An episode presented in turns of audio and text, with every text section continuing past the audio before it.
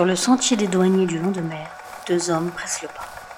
Nous sommes le 2 novembre 1969, le lendemain de la Toussaint, un dimanche pluvieux de Normandie. Sous les pieds des deux hommes courent de longues falaises dressées face à la Manche. Il n'y a pas grand monde ce jour-là sur le sentier des douaniers. Les deux hommes, eux, remontent la côte après une pêche à la crevette entre la Hague et Cherbourg. La marée revient et ils ont froid. Soudain, ils se figent. Ils ont vu quelque chose. Là, en contrebas du sentier, un corps est allongé dans une posture étrange. Les pêcheurs ne le savent pas encore, mais ils viennent d'écrire les premières lignes d'une énigme qui reste à ce jour irrésolue. Le corps est celui de Serge le Petit, 17 ans, un lycéen habitant Cherbourg.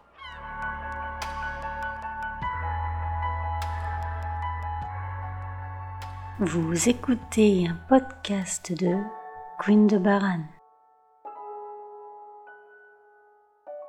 Les deux hommes se sont approchés du corps, et ce qui était un dimanche de pêche ordinaire vient bel et bien de basculer dans l'horreur. Ils découvrent avec effroi un jeune homme en souliers et habit de ville. Le garçon est allongé sur le dos, ses mains sont jointes sur son ventre et son genou droit est légèrement replié vers lui. Le jeune homme pourrait être assoupi s'il n'avait pas le visage totalement ensanglanté. Malgré la position surprenante du jeune homme, les pêcheurs pensent immédiatement à une mauvaise chute. Ils se précipitent en ville pour prévenir les forces de l'ordre.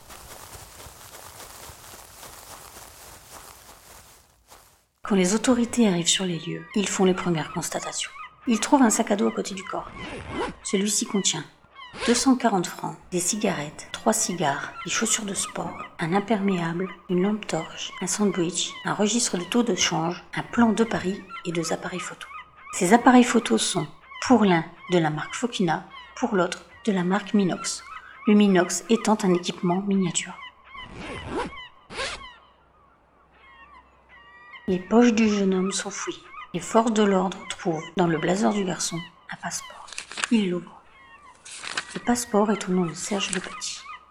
Il n'avait que 17 ans et habitait Cherbourg.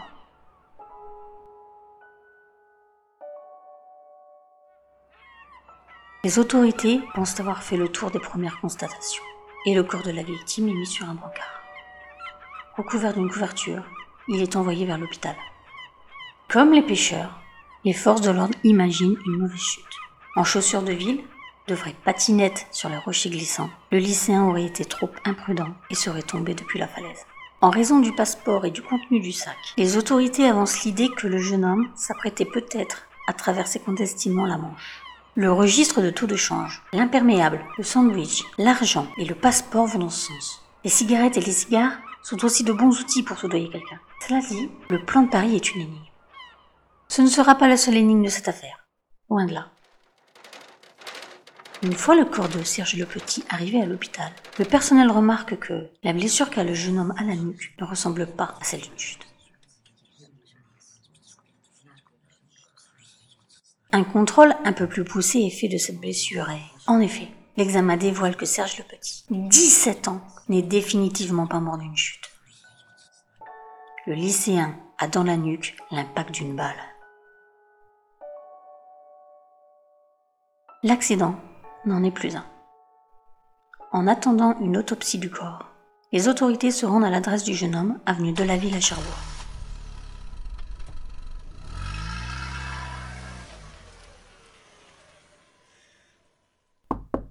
Mais l'appartement de la famille Le Petit est désert. Les parents de Serge ne sont pas là. Les forces de l'ordre apprennent des voisins que les Le Petits sont partis en Bretagne pour la Toussaint. Le lycéen, qui n'avait pas souhaité les accompagner, était resté seul à Cherbourg dans l'appartement familial. Une fouille rapide est faite de l'appartement de l'avenue de la ville. Les autorités découvrent un logement plutôt bien rangé, mais dont le réfrigérateur est bientôt vide. Deux verres sont retrouvés sur la table du salon. Serge a reçu de la visite, se disent les enquêteurs. Dans la chambre du jeune homme, cela se confirme. Le lit de Serge le Petit est défait et porte les stigmates de batifolage. Sur les draps, les forces de l'ordre constatent des traces de rouge à lèvres, une infime tache de sang et quelques cheveux longs et blonds. Tout laisse penser qu'une femme a rendu visite au jeune homme pendant l'absence de ses parents. Une valise est retrouvée, chargée d'affaires appartenant à Serge. Le lycéen avait visiblement rempli ce bagage dans le but de partir, mais ne l'a jamais prise. Où comptait aller le lycéen? Aucun billet de train ou de ferry n'est retrouvé à proximité de la valise ou au pied des falaises du lendemain. Aussi, une volonté de traverser la Manche reste la piste principale des forces de l'ordre lorsqu'elles quittent l'appartement des Le Petit.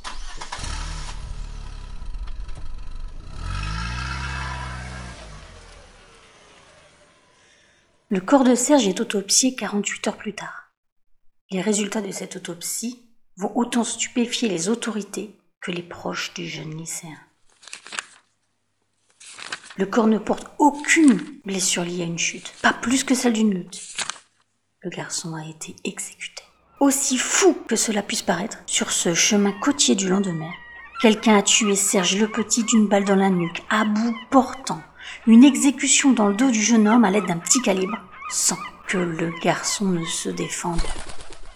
Qui pouvait en vouloir à Serge le Petit? Les autorités se questionnent. Serge n'avait que 17 ans. Aussi, les proches et les camarades du lycéen sont tous interrogés. Les Le Petit sont encore sous le choc quand ils sont entendus. Toutefois, ils sont formels. Serge n'était pas un garçon à problème. Il était un jeune homme tranquille, avec pour passion la photo, Les Le Petit n'ont pas la moindre idée de ce qui a bien pu entraîner la mort de leur fils. Les camarades de classe de Serge sont tout aussi unanimes. Serge était un garçon sans histoire, un élève presque trop discret, solitaire et un peu rêveur. Les forces de l'ordre s'attendaient sans doute à un autre portrait de Serge le Petit, un portrait diamétralement différent. Les jeunes hommes sans histoire finissent rarement exécutés d'une balle dans la nuque.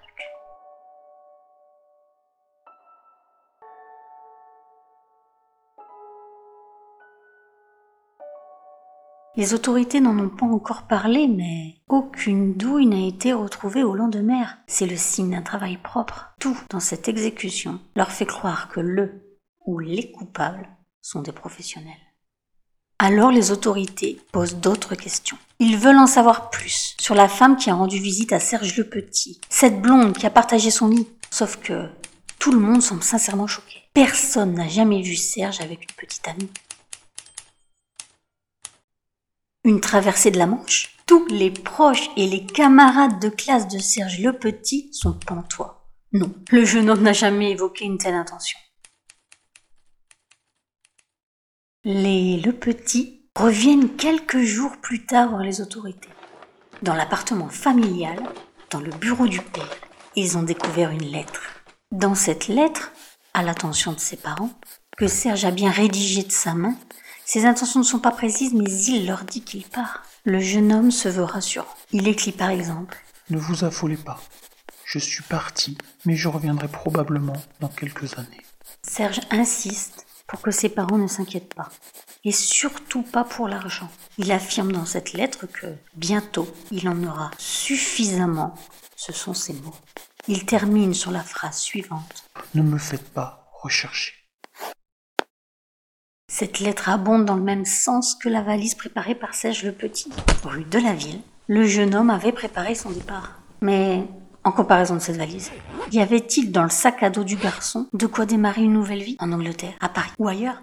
Serge était jeune, on peut imaginer que oui. Néanmoins, force est de constater que ses plans ont certainement brusquement changé. Il n'a pas emporté cette valise, mais un simple sac à dos. Pourquoi Serge prévoyait-il de s'installer sur Paris en bouclant cette valise? Le lendemain, a-t-il été un plan de dernière minute? Et cette mystérieuse femme blonde est-elle à l'origine de ce revirement? Justement, les forces de l'ordre pensent tenir une piste sur l'identité de cette femme quand les Le Petit retrouvent dans les affaires de leur fils des cahiers où le jeune homme a couché plusieurs fois un prénom. Marina. Sur certaines pages, le lycéen a même entremêlé ce prénom au sien. Serge et Marina. Qui est cette Marina? Personne ne le sait. Aucune femme ou jeune fille se prénommant Marina n'est retrouvée dans les cercles fréquentés par Serge. Mais des murmures courent déjà en ville. Marina serait peut-être le pseudonyme d'une prostituée ou le nom d'emprunt d'une femme mariée qui s'offrirait une nouvelle jeunesse dans les bras clédules d'un lycéen. De simples rumeurs, car les deux pistes mènent les autorités dans une impasse. C'est alors qu'émerge une autre hypothèse. Serge le Petit avait eu l'occasion de visiter plusieurs pays grâce à son école. Le jeune homme était allé en Angleterre, en Allemagne et plus récemment en URSS. Si certains camarades de Serge évoquent du bout des lèvres la possibilité que leur ami ait rencontré la mystérieuse Marina lors de ce voyage, les imaginations s'enflamment. En 1969, l'URSS est une destination qui interpelle. Le monde est en pleine guerre froide. Souvenez-vous, Serge Le Petit était un passionné de photographie. Le jeune homme possédait plusieurs appareils photo, dont le Fokina et le Minox retrouvés dans son sac à dos au lendemain. C'est le Minox qui met le feu au fantasme. En 1969, l'appareil miniature était plus considéré comme un dispositif d'espionnage qu'un équipement de loisir. Il n'était pas commun qu'un garçon de 17 ans possède un tel matériel, faisant très vite de Serge un espion au service de l'URSS. Des lignes imaginaires sont tracées pour relier les points. Serge le Petit aurait été approché par le KGB lors de son voyage en URSS, probablement appâté par la belle Marina, et dans le but de faire du lycéen sans histoire un espion. Mais pour quelle raison un jeune et discret lycéen de province aurait intéressé les services secrets soviétiques? Eh bien, je ne sais pas si vous le saviez, mais Cherbourg et ses environs étaient à l'époque un hotspot pour l'espionnage. La Hague venait d'accueillir une usine de retraitement des déchets nucléaires et, je n'en ai pas encore parlé, mais Monsieur Le Petit, le père de Serge, occupait un poste de technicien au commissariat à l'énergie atomique. Autre point d'intérêt, une usine ultra moderne du port de Cherbourg. C'est au port de Cherbourg que sont mis à l'eau plusieurs sous-marins nucléaires français. Le redoutable, au printemps 1969, et le terrible, dont la mise à l'eau était justement prévue le 12 décembre, soit quelques semaines à peine après l'exécution de Serge. L'idée que Serge le Petit se soit fait approcher en URSS n'est peut-être pas si saugrenue. En pleine guerre froide, les services secrets devaient être bien au fait de qui étaient ces étudiants venus de France pour un voyage scolaire. On les imagine méfiants, passant au crible les lycéens. Peut-être que Serge le Petit aura interpellé par son profil. Il aimait la photo et son père avait un emploi d'intérêt. Il n'en faut pas plus pour que de nouvelles rumeurs naissent à Cherbourg. L'école de Serge le Petit, où il était en première, ne serait pas étrangère à toute cette histoire d'espionnage. Le gamin n'aurait pas développé un intérêt pour la photo tout seul. Peut-être l'y avait-on encouragé, peut-être l'y avait-on formé. Les autorités étudient toutes les hypothèses. Elles se penchent sur l'école de Serge le Petit, s'intéressent au club de photographie de Cherbourg, prêtent une attention particulière aux femmes blondes les fréquente. Rien n'en ressort. Rien n'affirme ou n'infirme la théorie de l'espionnage. D'ailleurs, une même question subsiste. Est-ce que les soviétiques auraient vraiment misé sur le jeune et sans expérience Serge le Petit pour ce hotspot qui était la Hague et Cherbourg Peut-être s'il avait été accompagné. Marina n'était peut-être pas la pas mais la véritable espionne dans cette histoire. Pendant l'absence de ses parents, Serge le Petit aurait récupéré Marina à Paris et l'aurait amenée à Cherbourg. Le jeune homme aurait vraisemblablement eu le temps de faire cet aller-retour sur Paris. Rêvant d'une vie d'espionnage et de contrats bien rémunérés, le jeune homme se serait imaginé partir avec sa belle, mais n'aurait pas vu qu'il n'avait été qu'un pion. Une fois à Cherbourg, Marina aurait partagé le lit de Serge avant qu'ils ne se dirigent ensemble, sac à dos sur l'épaule, sur les falaises du lendemain. Mais le masque serait tombé et le jeune homme, dégoûté et résigné par la trahison, aurait accepté son sort. Serge se serait laissé exécuter par la femme qu'il aimait. Marina se serait ensuite dirigée vers la mission, seule. Le petit calibre va dans le sens de l'œuvre d'une femme. Mais toute cette idée d'espionnage, ça fait un peu roman de gare. Le fantasme était too much. Il va s'effondrer sur lui-même quand les autorités vont enfin retrouver Marina. Si la demoiselle est bien russe, elle n'a aucun lien avec les services secrets et n'a jamais mis les pieds en France, encore moins à Cherbourg. Par extension, c'est un retour à la case départ en ce qui concerne l'identité de la mystérieuse femme blonde. Et après cela, les forces de l'ordre ne découvriront plus rien. Dans cette affaire, les preuves manquent et les pistes sont minces. Pourtant, les traces de rouge à lèvres dans l'appartement de la rue de la ville et le petit attirail d'espionnage du jeune homme alimentent toujours les imaginations.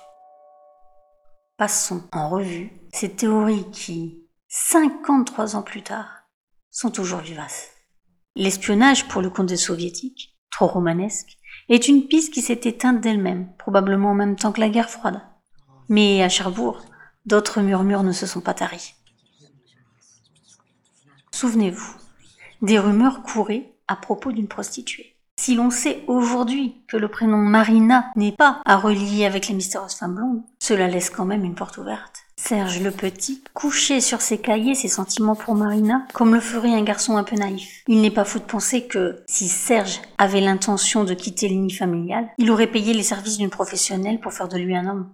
Il est possible que Serge le Petit ait confié à cette prostituée ses plans pour la suite. Et il est dommage de ne jamais avoir retrouvé cette personne. Pour toujours aussi la rumeur d'une femme mariée, une femme délaissée ou une femme de main qui aurait trouvé réconfort dans les bras du lycéen. L'idée de la liaison est séduisante. Cela dit, aucun autre nom n'a été griffonné par Serge dans ses cahiers en dehors de Marina. Aucune des thèses de la prostituée ou de la femme mariée n'explique l'abandon par Serge de sa valise au profit d'un sac à dos. Et encore moins sa mort. Quoique, un mari trompé ou un homme de main du milieu de la prostitution aurait pu tuer le jeune homme, tout comme aurait pu le faire cette femme blonde elle-même. Peut-être Serge le Petit, épris, aura voulu fuir avec sa belle, qui qu'elle soit, et celle-ci aura paniqué. Ne voulant pas ou plus partir, menacée par Serge de tout raconter, cette femme l'aura tué. Rappelez-vous la position dans laquelle le corps de Serge le Petit a été retrouvé. Cette position presque nonchalante, sur le dos, les mains sur le ventre, un genou légèrement replié, qui ne colle pas vraiment avec une exécution. Serge le Petit aurait-il été à ce point serein face à ce qui allait lui arriver? Là, au milieu des falaises. Une personne exécutée d'une balle dans la nuque tombe-t-elle sur le dos et dans cette position? D'ailleurs, est-on certain que Serge se soit fait tuer sur cette falaise? Aucune douille n'a été retrouvée sur place. Le corps de Serge n'a pas chuté de plusieurs mètres sur les rochers. Sa blessure à la nuque n'est le résultat que de son exécution par balle. Alors, que s'est-il passé? Le lendemain est à 25 minutes en voiture de la rue de la ville. Un calcul fait aujourd'hui. Aussi, comment Serge le Petit a-t-il quitté Cherbourg? À pied Par la plage C'est une possibilité. Mais la route aurait été longue et fastidieuse, surtout en tenue de vie. Serge le Petit portait toujours ses souliers et, sur les photos d'époque, le bas de son pantalon ne semble pas mangé par l'humidité d'une telle marche dans le sable et la roche. Alors à pied, par la route. Mais aucun témoin de son passage ne se serait manifesté. Ce n'est pas impossible, mais assez difficile à imaginer. Quelqu'un l'a peut-être emmené là-bas, quelqu'un qui n'a jamais parlé, quelqu'un qui sautait, cette blonde inconnue, un complice, son bourreau, sur les photos de la scène de crime, on peut voir une vieille carcasse de voiture en contrebas sur la gauche. Est-ce que, en 1969, le lendemain avait une quelconque réputation? On sait déjà que des passeurs œuvraient dans la région. Mais est-ce qu'un milieu se débarrassait de ses ennemis dans le coin? Je m'interroge. N'est-il pas plus probable que Serge se soit fait tuer ailleurs et abandonné au lendemain en aval de son exécution? En 1969, les autorités n'avaient peut-être pas les moyens scientifiques pour être certains que le crime ait eu lieu sur place. Surtout un tel crime décrit comme propre. Ce qui soulève de nouveau la question des raisons de la mort de Serge. Pourquoi diable le jeune homme de 17 ans avait-il un minox? Serge le Petit était un passionné de photos. On peut totalement accepter le fait que posséder un appareil de ce type, même miniature, n'était que le fruit de la passion du jeune homme. La piste de l'espionnage, bien qu'excitante, ne serait qu'une bêtise. Mais si l'espionnage était, mais n'était pas aussi épique que les services secrets, et s'il s'agissait en fait d'un espionnage plus ordinaire Peut-être Serge se faisait payer pour suivre des maris ou des femmes infidèles Ou peut-être le jeune homme pistait-il ses passeurs qui opéraient au lendemain. S'il comptait partir, à Paris ou ailleurs, était-ce peut-être là sa dernière planque sur Cherbourg?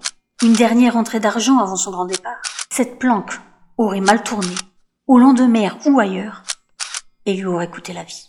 Les 240 francs, le plan de Paris, le registre de change, Serge prévoyait sans doute de partir vers Paris, puis peut-être plus loin. Le lycéen avait déjà voyagé. Il n'est pas incroyable que le jeune homme prévoyait de monter une véritable affaire de détective privé, discret, invisible. On lui aurait donné le bon Dieu sans confession. Serge le Petit aurait pu se diriger dans cette voie. Cette affaire attise vraiment l'imagination. Les spéculations ne cessent d'aller d'un extrême à l'autre. Mais, sans doute, la réalité est-elle plus simple. Cette valise laissée rue de la ville avait peut-être été faite par Serge avant qu'il ne décide de ne pas suivre ses parents en Bretagne. Peut-être le jeune homme s'était-il disputé avec eux avant la Toussaint, tirant ainsi un trait définitif sur les vacances en famille. Peut-être que son excursion au lendemain n'était qu'un repérage avant son vrai grand départ. Serge voulant avoir un premier contact avec les passeurs. Ou peut-être le jeune homme a simplement et soudainement été pris par l'envie de partir. Ou le jeune homme ambitionnait-il seulement d'avancer vers Marina en URSS, rêvant de rejoindre son amoureuse un jour? Il aurait donc bel et bien couché avec une prostituée avant de partir, histoire d'entamer ce long voyage en homme. Mais, on l'a vu, son itinéraire a pris fin très vite, trop vite. Dans son entreprise, son odyssée, les choses ont mal tourné avant même que Serge Petit n'ait pris la mer. Un drame presque trop banal au milieu des fantasmes. Alors, qu'en pensez-vous? Quelle est votre théorie sur cette affaire? Quoi qu'il soit réellement arrivé à Serge le Petit ce week-end-là, les rêves du jeune homme se sont éteints avec lui, abandonné, là, face à la Manche, sur le sentier des douaniers du lendemain, à la Toussaint 1969. Quelqu'un a froidement exécuté un garçon de 17 ans d'une balle dans la nuque. Cette personne est peut-être encore vivante aujourd'hui. Quelqu'un peut encore parler. Serge le Petit, lui, n'était encore qu'au début de sa vie et malheureusement, depuis 53 ans, le mystère de sa mort perdure. C'était Queen de Varan. Merci d'avoir écouté cet épisode. Pensez à le liker et à le partager. Vous pouvez réagir au podcast sur queendebaran.com. Je rebondirai peut-être sur votre commentaire dans un prochain épisode.